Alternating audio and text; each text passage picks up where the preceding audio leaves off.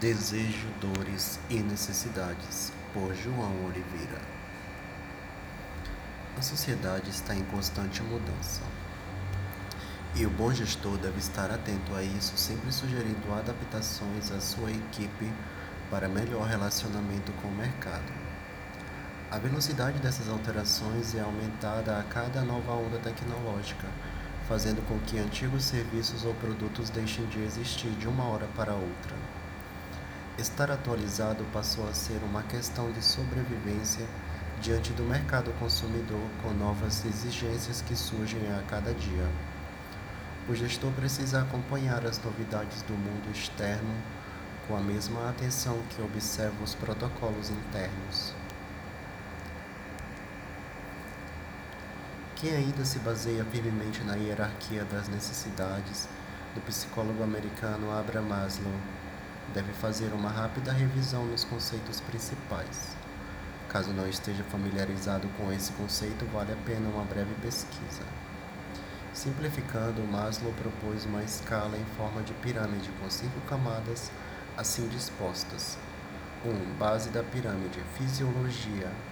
A motivação para agir no ambiente surge da necessidade fisiológicas como fome, sono, sede, sexo excreção, expiração, etc. Segunda faixa, acima da base da pirâmide, segurança.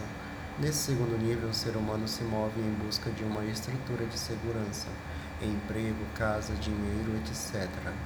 Terceira faixa da pirâmide, amor, relacionamento. Busca a realização na construção de uma família, casamento, relações íntimas. Quarta faixa da pirâmide, estima e autoestima. Aqui nessa faixa a pessoa busca o reconhecimento na sociedade, o respeito dos outros pelas suas ações. Quinta e última faixa, o topo da pirâmide, realização pessoal, fase em que a motivação direciona o ser humano na busca da aceitação, contemplação e resolução de todos os dilemas da vida.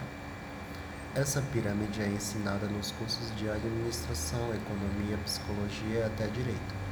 No entanto, podemos simplificar a forma de comunicação em todos os níveis se usarmos uma fórmula mais simples: dores, desejos e necessidades. Motivar o outro para uma ação, seja de compra ou de melhor desenvoltura no ambiente laboral, é uma arte que depende essencialmente de uma comunicação assertiva. O conteúdo deve estar alinhado com o perfil do sujeito-alvo.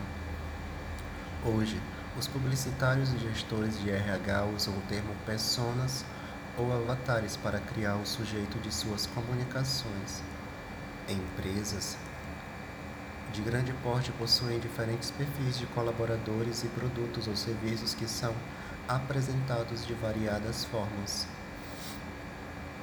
procurando atingir públicos e distintos. O mesmo produto, a mesma ideia ou proposta de interferência no protocolo de ações de uma equipe podem ser apresentados de formas distintas, buscando obter o melhor resultado possível com diferentes personas-alvo. O foco deve ser voltado para o entendimento do sujeito para cobrir uma dessas possibilidades, dores, o que ele sente falta nesse momento, o que o incomoda. Será que essa comunicação pode ajudar a amenizar ou se livrar do problema que ele tem em mente, desejos. O sujeito almeja algo melhor para si sua família ou equipe. O conteúdo da comunicação deve trazer essa solução para ele e necessidades, o que é importante e necessário para esse sujeito no momento. A forma como apresentamos a comunicação leva à informação de como cobrir essas necessidades não há mais uma escala de valor e importância, tudo depende do perfil do sujeito. Muitas vezes a necessidade fica em segundo plano para que ele possa satisfazer um desejo. Sem a capacidade de atender às diferentes pessoas nesses, nessas três possibilidades, qualquer esforço comunicacional pode ser perdido. Vamos a um simples exemplo. A empresa quer facilitar a compra de bicicletas para que seus funcionários possam se livrar do transporte público e dos constantes atrasos. Com o pensamento em cobrir as dores, desejo e necessidade, três campanhas internas poderiam ter seus direcionamentos assim: dores.